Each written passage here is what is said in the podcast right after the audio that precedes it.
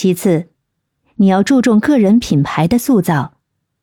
通过与众不同的故事和成就，突出自己的个性与优势，使自己呢在媒体中脱颖而出。你可以将自己定位为行业内的专家和领袖，分享专业知识和见解，树立专业品牌形象。其次，做好故事营销。你可以将个人的职业经历和奋斗历程转化为鼓舞人心的故事，吸引媒体和读者的关注，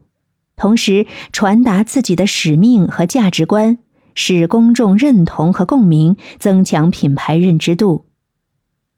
其次，你需要及时在社交媒体上发布重要的新闻和动态，吸引粉丝和媒体的注意，活跃于社交媒体上。同时，积极回复粉丝的留言和评论，和粉丝建立起良好的互动关系，提高社交媒体的影响力，